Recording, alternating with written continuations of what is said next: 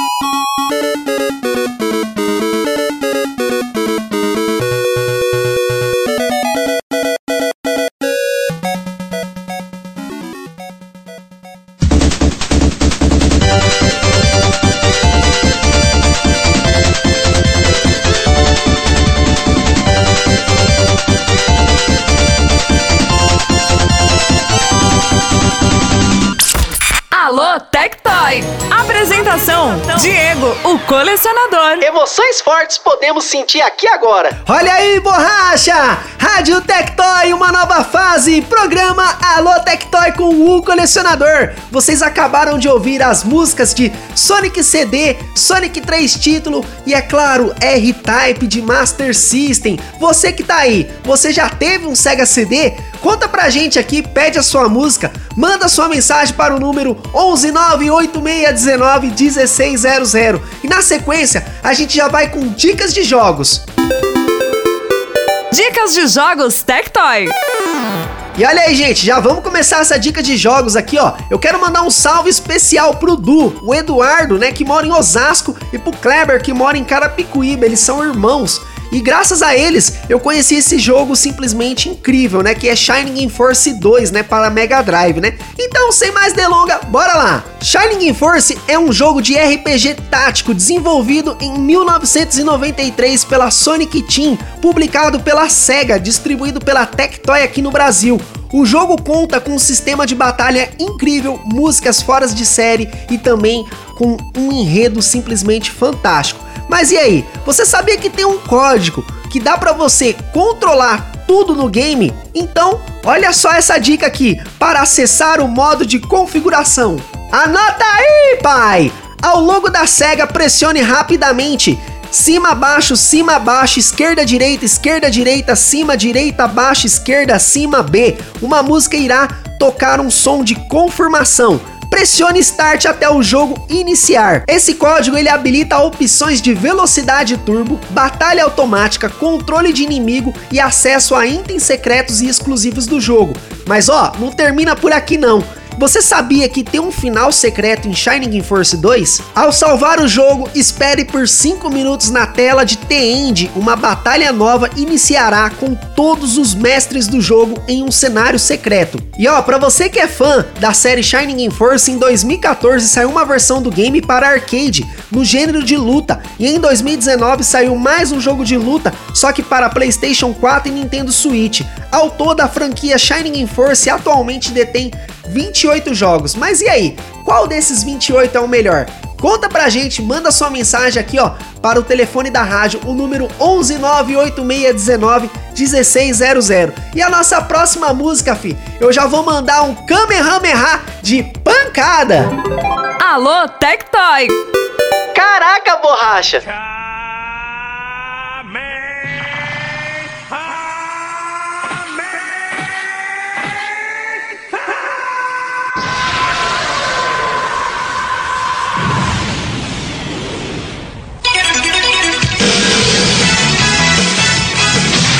Dragon Ball Z.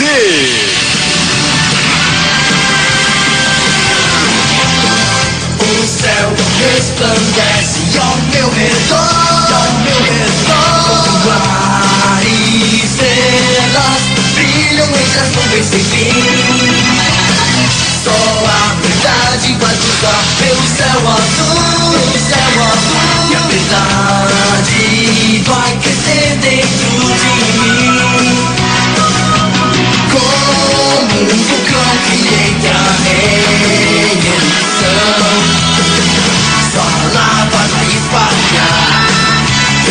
Ferirá toda a fúria do dragão Exala,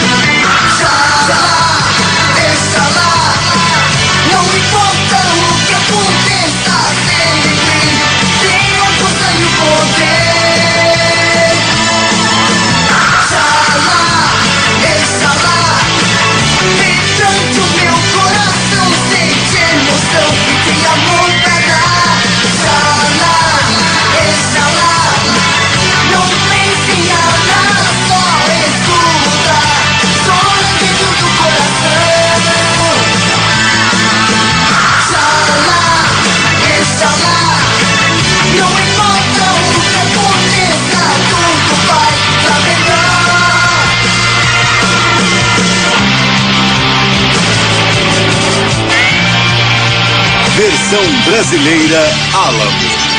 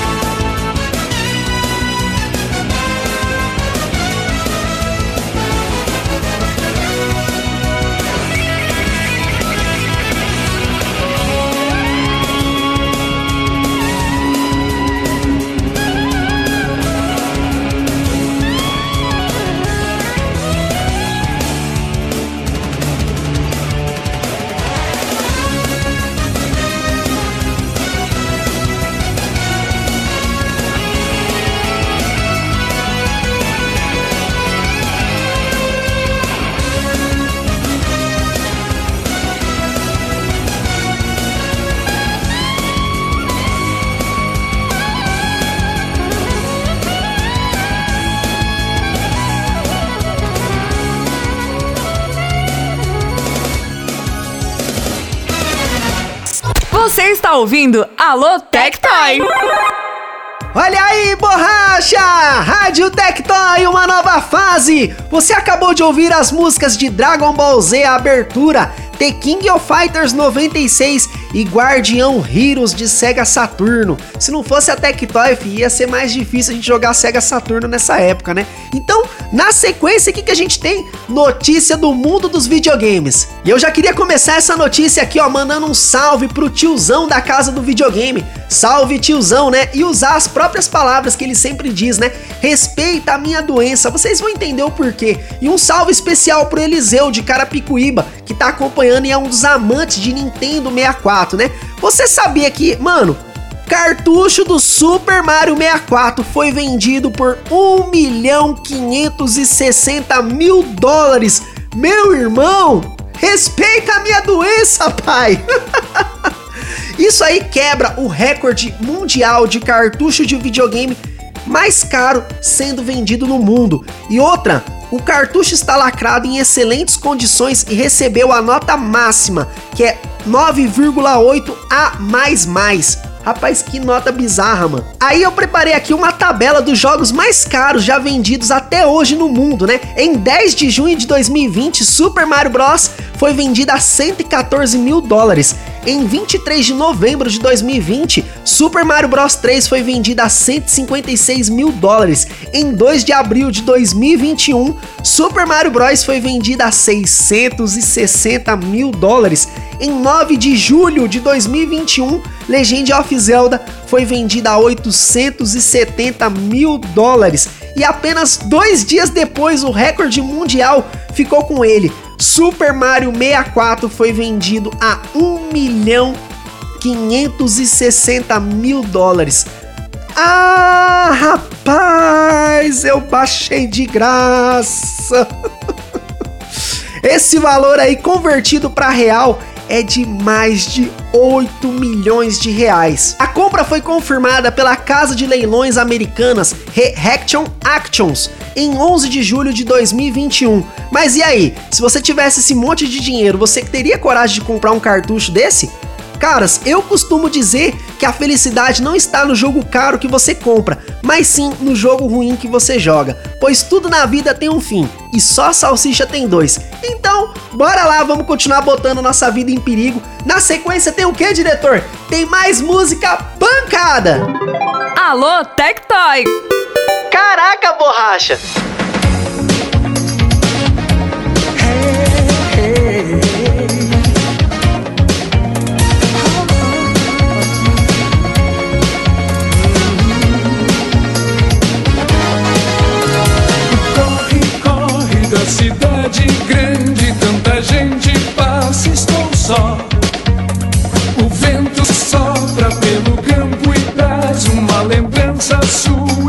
Só. Já nem sei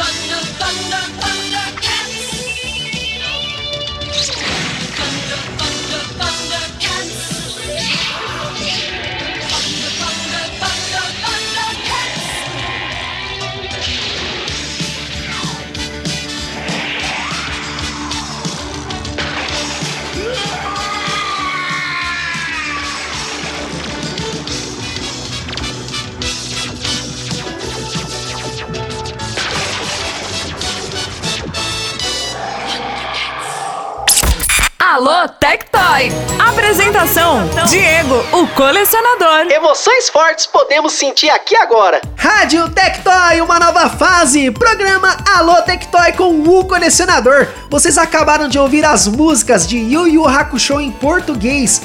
Zillion para Master System, a música Motor e a música Abertura Épica de Thundercats. E na sequência a gente tem entrevista com ele, o Alexandro Velberan. Caras, emoções fortes podemos sentir aqui agora. Você está ouvindo Alô Tectoy. Agora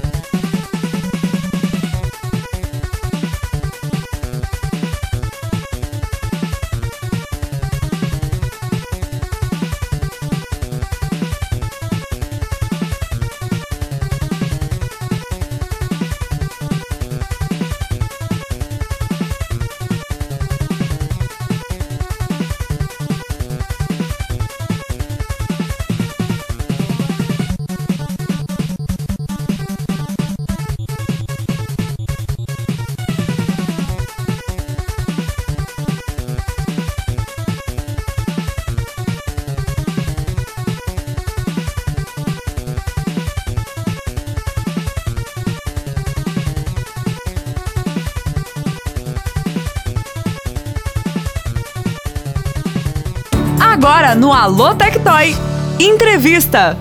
Rádio Tectoy, uma nova fase. Emoções fortes podemos sentir aqui agora. Programa Alô Tectoy com o colecionador. E caras, hoje o nosso entrevistado de hoje, ele tem quatro canais no YouTube ou mais.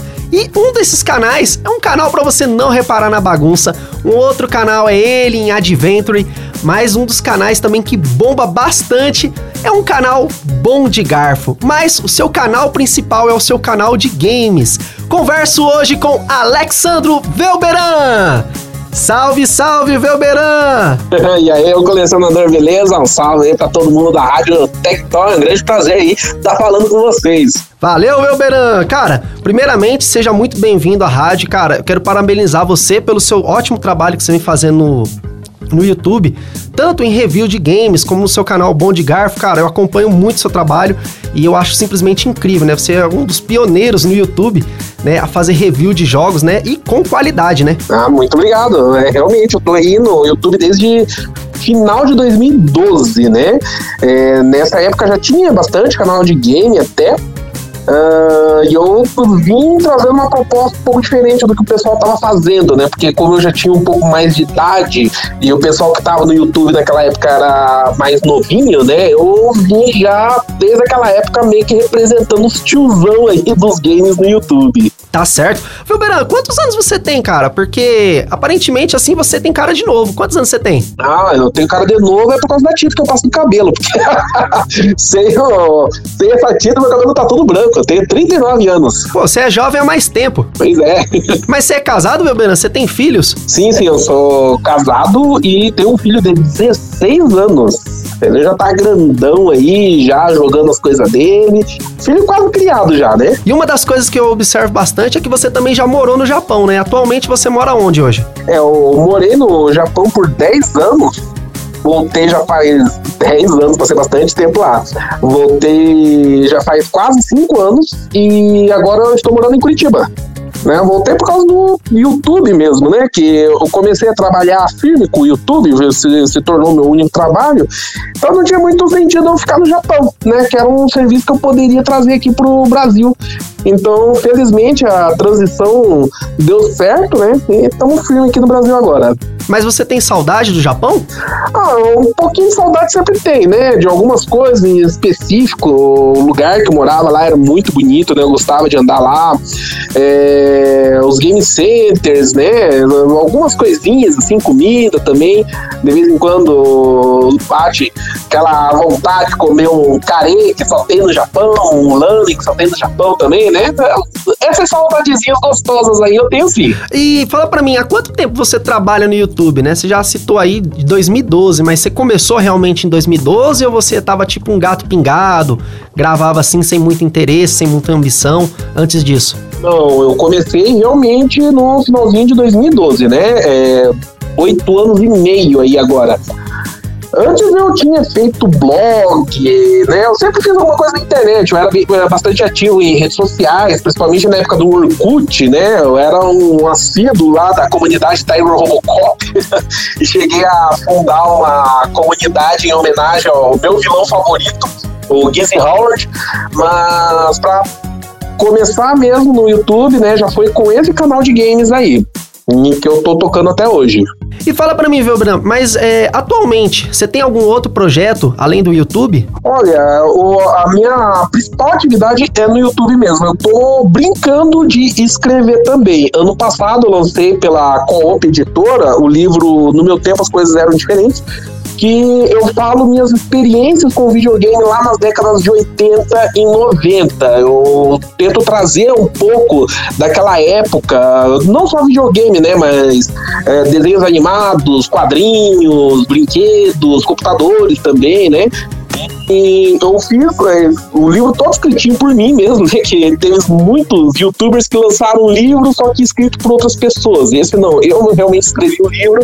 É, tá disponível no site da Comp Editora, a versão física, e tem também no, na Amazon a versão digital, pelo Kindle, né? Então, quem quiser conferir aí o meu trabalho. Então, eu publiquei esse livro no ano passado e agora eu tô tentando terminar um segundo, mas esse já vai ser de outro tipo, né? Vai ser um livro de ficção mesmo, não vai ser autobiográfico.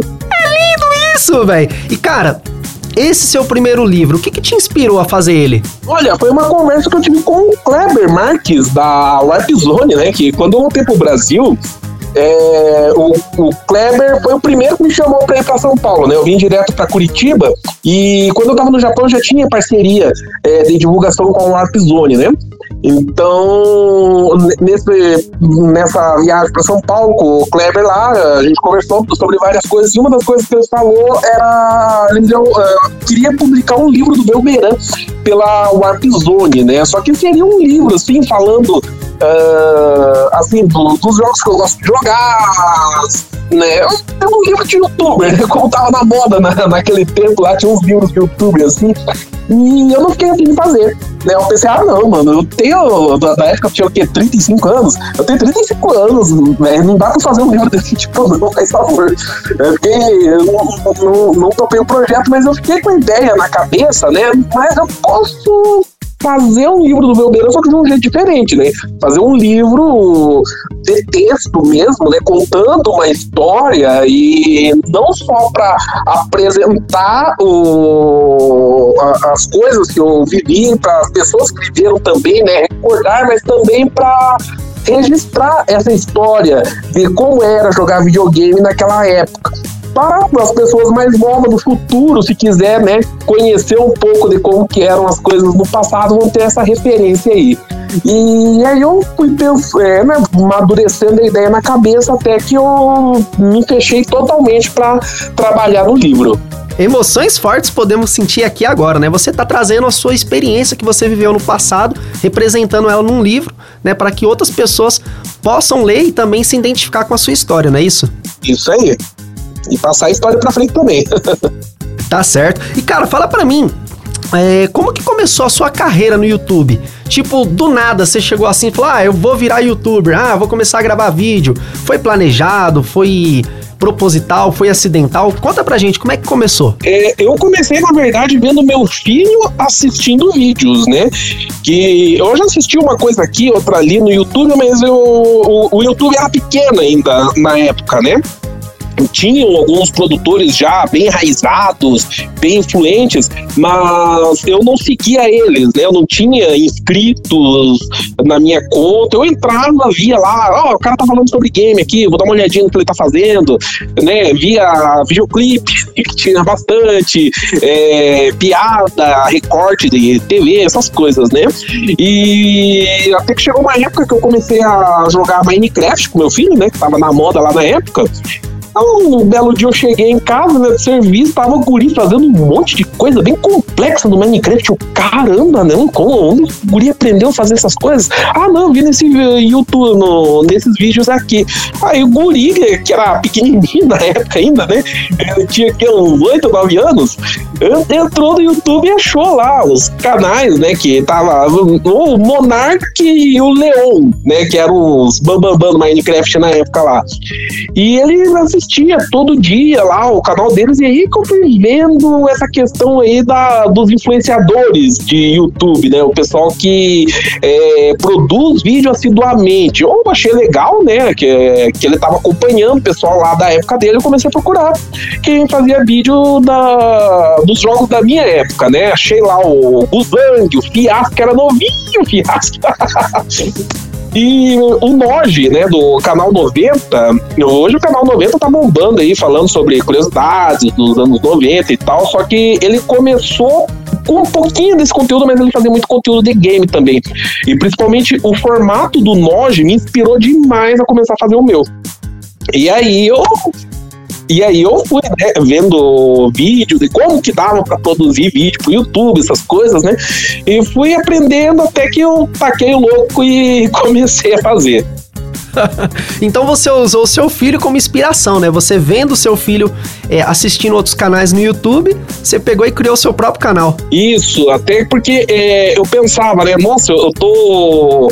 É, eu tenho tanta história, né, pra contar da minha época de fliperama que eu acho legal pra caramba. E a molecada de hoje, né, não conhece como que era fliperama, locadora, todas essas coisas. Então eu comecei a fazer os, os vídeos não, nem pensando no um público da minha idade, mas pensando em falar pra molecada mesmo, né, da idade do principalmente pro meu filho, é, como que eram as coisas. Então eu sempre fazia os vídeos é, com o meu filho na cabeça, como se eu estivesse explicando as coisas para ele.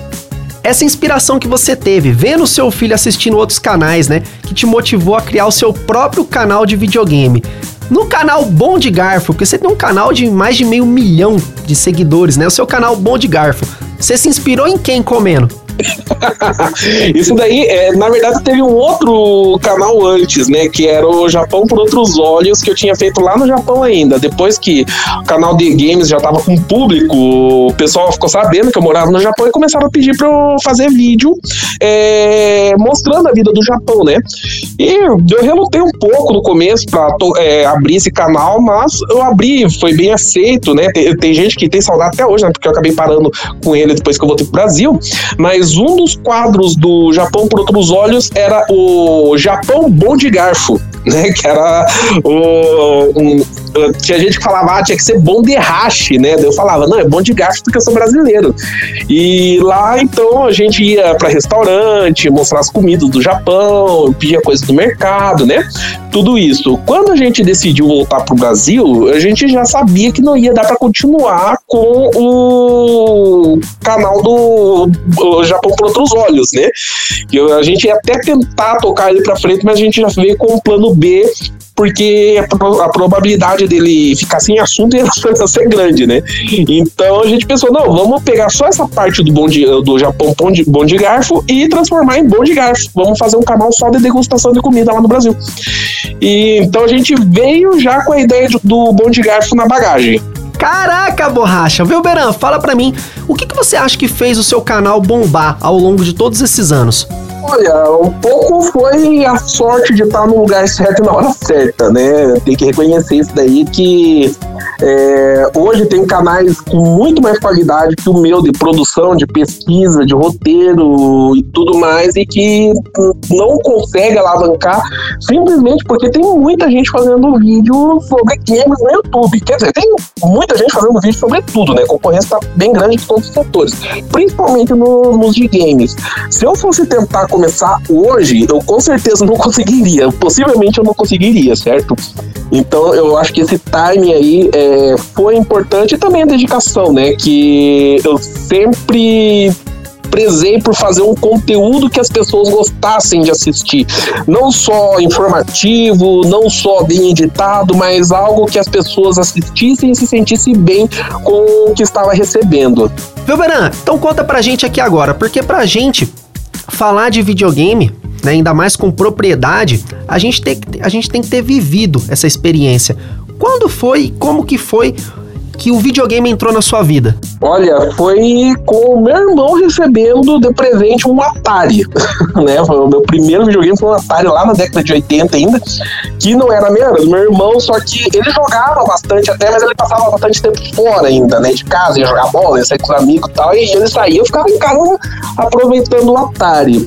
Ah, depois de um bom tempo curtindo esse Atari, começou, começaram a aparecer fliperamas lá no bairro, né? E aí eu fiquei maluco. A primeira máquina que eu vi, vi foi Dragon, Double Dragon.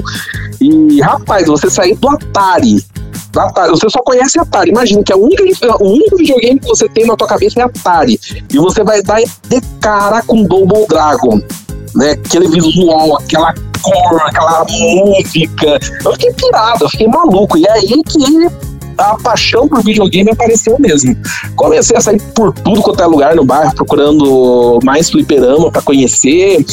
É, é, eu fiquei, eu virei um rato de fliperama mesmo, né? E o meu pai não gostava que eu fosse pro fliperama. Dava- Me dava umas broncas lá por causa disso, né? Quem nunca?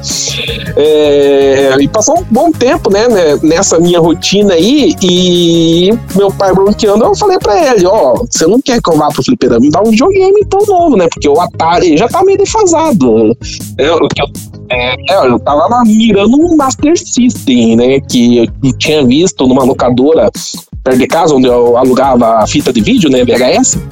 Eles começaram a pegar a fita de Master System, eu ficava olhando aquelas caixinhas, com aquele pezão gigante, é, com aquele menininho com uma mão enorme, aquelas caixas, eu adorava aquelas caixas de Master System. Essas artes aí são, são as artes épicas, né, da época, né?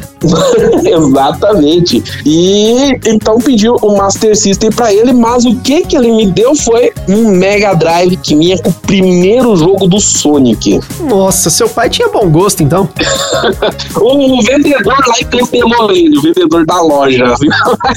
Eu me dei bem com essa. Ô, Velberan, fala pra gente, qual que é o jogo que você mais curte hoje em dia? Hoje em dia, que eu tô jogando agora, o Shane me pegou, hein? Porque eu, eu- a maior parte das coisas que eu jogo é pra fazer vídeo, né?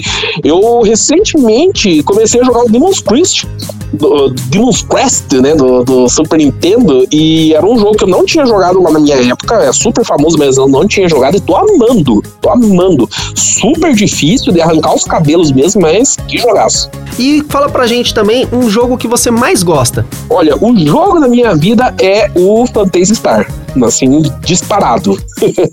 Inclusive a Tectoy ela lançou o Phantasy Star para Master System em português, foi um dos primeiros jogos traduzidos, né, pro português. É, exatamente, e isso daí fez uma diferença enorme, porque ter um jogo né, de RPG com uma história é, mais elaborada, mais ampla, e você pegar ele e entender ele, era muito importante. Ninguém falava inglês naquela época, né? Que molecada, quem que entendia alguma coisa de inglês? Entendia porcaria nenhuma. Então, o Phantasy Star foi a minha porta de entrada para muita coisa que apareceu na minha vida depois. RPG de mesa, card game, me interessar mais por esses mundos de fantasias, assim. Então, a influência que Phantasy Star teve na minha vida, principalmente por causa do trabalho da Tectoy, de traduzir ele pro português, é inestimável. E fala pra gente, Velberan, qual é o jogo que você mais jogou na vida? Provavelmente foi algum Sonic. que eu sempre pego o Sonic pra jogar. Gosto muito de jogar os três, os três primeiros Sonic, principalmente. Phantasy Star. Eu tenho o hobby de fechar ele pelo menos uma vez por ano, já faz um tempinho aí que eu faço isso. E teve, ah, assim, de mais moderno, né, o, um jogo chamado White Knight Chronicles, do PlayStation, que saiu pro PlayStation 3. Foi um jogo que. Eu, era um jogo tipo Phantasy Star Online, sabe? Mas era de, de outra empresa. E daí eu joguei muito isso daí. O meu save, quando eu consegui fazer tudo que tinha pra fazer no jogo, ele tava com 760 horas. Velberan, de todos esses jogos que você já jogou até hoje na vida, escolhe aí uma música pra gente tocar aqui agora na rádio. Olha, eu vou escolher uma muito boa pra animar aí, que é a música da tela de opções do Comic Zone. Uma música assim fantástica, bem grunge e extraindo todo aquele som metalizado do Mega Drive, assim. Eu amo essa música. Então vamos ouvir agora a música de Options de Comic Zone para Mega Drive. Você está ouvindo Alô Tectoy. Alô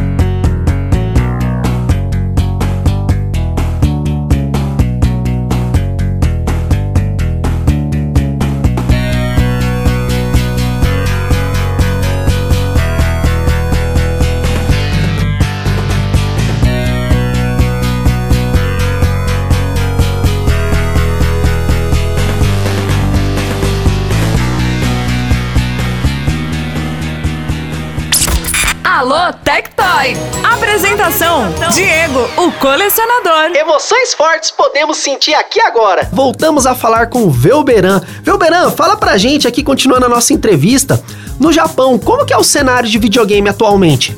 Atualmente eu não sei porque já faz quase cinco anos que eu saí de lá, né? Eu sei que mudou muita coisa, principalmente por causa da pandemia, que os japoneses ainda tinham o costume de ir pra game center jogar, ainda tinha fliperama lá pra jogar, né? É, mas por conta da pandemia, pelo que eu fiquei sabendo por notícias, muito disso daí se acabou, viu? Inclusive a própria SEGA, né? é, acabou fechando vários game centers lá, então é, foi meio triste assim o, o, o cenário. É a divisão de arcades, né? É, então, desses últimos anos aí, parece que não foram muito bons para os games lá, não. Agora fala pra mim, em qual país, né, durante a sua experiência de vida que você viveu lá, em qual desses países o retro game é mais forte? Olha, eu acho que a cena retro game aqui no Brasil é muito forte, é muito forte mesmo.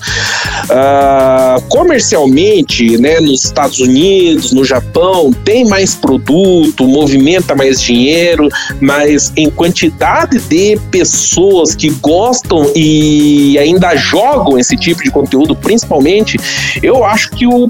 Eu não vou dizer que o Brasil é o que mais tem, sabe? Só que com certeza ele tá entre os países mais fãs de retro game do mundo. E, e Velberan, fala pra gente um pouco da culinária do Japão, né? Porque você vem de uma cultura diferente, né? A comida de lá é diferente daqui. Qual que é a comida japonesa que você mais gosta? Olha, era o curry, viu? Que é o curry, né? Que eles chamam de curry, mas lá é o curry, porque o curry, na verdade, é uma comida indiana.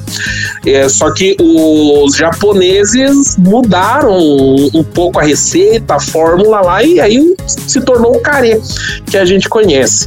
É, tinha alguns lugares que vendia lá, que tinha um curry incrível, né? Felizmente aqui encontra só a massa do curry para japonês mesmo, né? Para preparar aqui. E então, às vezes, minha mulher faz pra gente. Por sinal, só de falar nisso daí já deu fome. Eu acho que eu vou pedir pra ela fazer um carê pra gente aqui, viu? e da comida brasileira, viu, Beran? Qual que você gosta mais? Você gosta de um churrascão? O que, que você gosta? Olha, eu sou tarado por lasanha, bife parmigiana, churrasquinho, quem não, né? Então você é bom de garfo mesmo. Oh, com certeza. Viu, Verão? Fala pra mim qual que é o futuro dos videogames hoje em dia. O que, que você acha que tá em alta? O que, que você acha que vai ser tendência? Você acha que vai ser a jogatina online? Você acha que vai ser o mercado mobile? Né? Qual que é a sua opinião referente ao futuro dos videogames? Você acha que também vai existir console híbrido daqui a algum tempo? Olha, é, por tudo que eu andei pesquisando e vendo, eu acredito que a gente está num. É, para entrar num processo de transição dos consoles convencionais que a gente conhece para um mercado onde a maior parte dos games jogados vão ser por nuvem certo? Tá tudo se encaminhando por isso daí. E não que os consoles vão acabar completamente, né? Mas eu acredito que console, jogar no computador vai ser uma coisa de entusiasta, né? De quem é mais hardcore mesmo para videogame e o público geral vai migrar tudo para streaming. Tipo, mais ou menos hoje em dia, né? Que tem a maior parte das pessoas ouve música por streaming, mas ainda tem aqueles que gostam de colecionar disco e ouvir no disco mesmo. Eu vejo isso daí no cenário dos games aí, não para pro ano que vem, né? Mas para daqui uns 10 anos. E uma das coisas também, Velberan, que a gente vê que de geração para geração existia aquela mudança gráfica. Hoje em dia o videogame ele chegou a um limite. Você acha que é, é possível passar dessa resolução atual, né, de 2K, 4K, chegar a 8K, o videogame ele impressiona hoje em dia com os seus gráficos? Ou você acha que já vai chegar numa época que já vai chegar no limite ou você acredita que vai chegar a um ponto que a pessoa não vai conseguir identificar o que é realismo do que é videogame? A tendência com os hardwares melhorando, né, é cada vez os videogames ficarem mais realistas, né? O que impede muito esse realismo é o poder de processamento do videogame em tempo real. É, então, se você for ver um filme da Pixar lá, que tem um. Tá certo que eles costumam fazer uma coisa bem cartunesca, né? Mas você vê os ambientes que eles criam, a iluminação, a sombra, é coisa de outro mundo, né? E por que, que o videogame não consegue alcançar aquela qualidade? Porque os filmes da Pixar, eles são renderizados, né? Eles criam todo aquele visual e botam em computadores, ficam horas, horas, dias e dias processando as informações para ficar do jeito que a gente vê na tela. No videogame isso não é possível. É, ele tem que processar toda essa informação imediato, instantâneo, que senão não, dá para jogar. Né? é, só que conforme a tecnologia vai aumentando, os poderes, o poder de processamento vai aumentando, vai aumentando também essa, o realismo dentro dos videogames. Né? É só você comparar os jogos de videogame hoje com os primeiros filmes em CGI, tipo Toy Story, né? Eu acho que os, é, eu acho que os videogames hoje já estão batendo um Toy Story 1, né? Toy Story 1, Toy Story 2, talvez, já estão conseguindo fazer visual melhor do que aquilo. Então, daqui uns 20, 30 anos, pode ser que os videogames estejam batendo nos filmes CGI que a gente vê hoje no cinema. Tá certo, Velbenan. Fala pra gente, Velbenan, qual que foi o seu melhor momento no YouTube, tanto no seu canal de games como no seu canal Bom de Garfo, né? E é claro também, ou né, seus outros canais. Olha, no canal Velberan Games, um momento assim que eu achei que foi bem bacana foi a, a produção da série, a história do The King of Fighters, que até hoje está entre os vídeos mais vistos do canal e é o que mais gente é, comenta, né? É, deu um trabalho imenso fazer aquela série. Eu tive que passar semanas é, preparando conteúdo, fazendo pesquisa, fazendo os roteiros para deixar tudo enxutinho do jeito que foi é, apresentado. Quando eu publiquei ele, o canal já tinha um tamanho legal, sabe? Só que foi depois disso daí que o canal deslanchou de vez. No Bom de Garfo, hum, eu acho que foi o, o vídeo do Hot Dog do Hot Dog Campeão, né? Que é um, um cachorro quente de barraquinha mesmo, de esquina que tem aqui no, em Curitiba. E que é bem substancioso, é bem servil, é enorme o, bicho, né? E foi um, um, o primeiro vídeo que impactou legal mesmo no Bom de Garfo. Bom, emoções fortes podemos sentir aqui agora. Velberan, cara, muito obrigado pela sua participação. E é claro, vou pedir para você deixar as suas redes sociais aí para quem te segue, para quem quiser te conhecer, te acompanhar. E também, né, vou pedir para você passar uma mensagem para todas as pessoas que estão nos ouvindo agora. Eu que agradeço a oportunidade de falar aí na Rádio Tectoy. É sempre um prazer participar dos projetos de vocês, né? Imagina, eu que uh, antigamente era consumidor da Tectoy, praticamente comecei a jogar videogame com os videogames da Tectoy, hoje estou podendo falar aí no veículo de vocês. É um prazer que eu nunca imaginei que eu iria ter na minha vida. Agradeço demais o convite.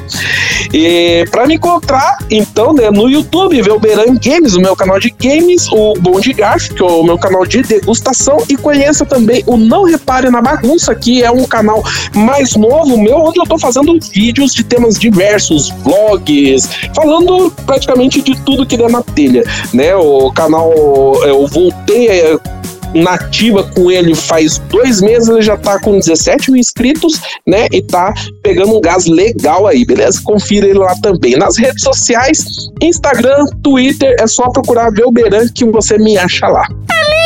Isso, velho! Rádio Tectoy, uma nova fase. Programa Alô Tectoy com o colecionador. Velberan, pra gente encerrar o nosso programa de hoje, escolhe uma música top pra gente finalizar.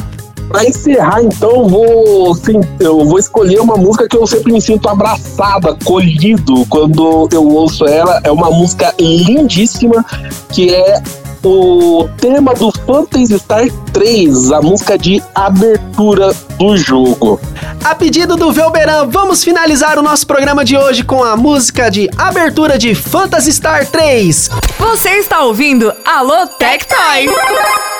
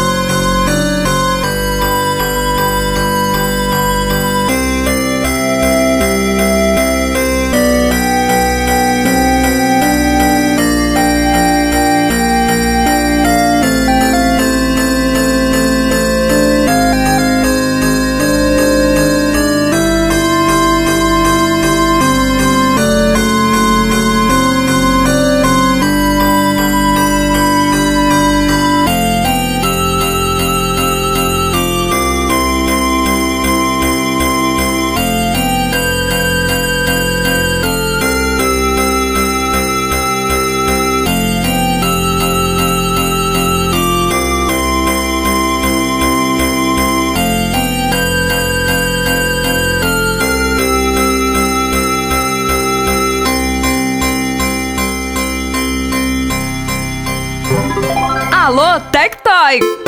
Caraca, borracha! Ah, gente, tudo que é bom dura pouco, né? Bom, se você quiser acompanhar um pouquinho mais do meu trabalho, me siga nas minhas redes sociais, arroba Colecionador, canal O Colecionador, no YouTube. E caras, eu queria encerrar essa edição com essa mensagem. Ao acordar todos os dias pela manhã, você deve decidir sobre a dor da disciplina ou a dor do arrependimento, pois a nossa vida é assim, é como se fosse um videogame.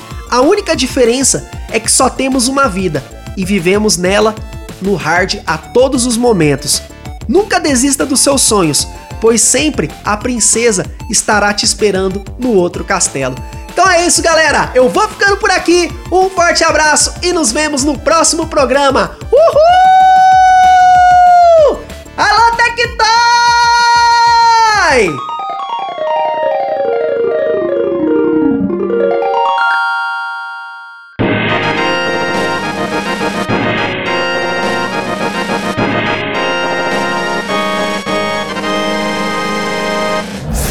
Ouviu Alô Tectoy? Alô, Tectoy! Aqui na Rádio Tectoy. Uma nova fase.